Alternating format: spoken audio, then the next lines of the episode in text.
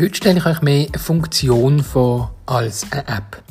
Weil jede App hat Benachrichtigungen. Immer wenn wir das zulassen am Anfang, können wir auch mal nicht zulassen und dann kriegen wir von dieser App mal zumindest keine Benachrichtigungen.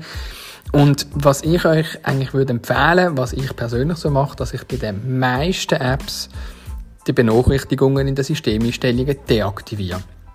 Das heißt, ich kann eigentlich immer selber entscheiden, wenn ich die App aufmache und wenn ich die Informationen möchte lesen. Und ich sehe keine roten Pünktchen, weil die machen mir wahnsinnig auf dem Display. Und ich sehe auch nicht ähm, schon im Vorfeld auf meinem Display, was alles für Nachrichten den Tag durch reinkommen, sondern wenn ich Zeit habe, dann mache ich bewusst eine App auf und mache bewusst dort dann eine Interaktion mit den Informationen, die dort reinkommen.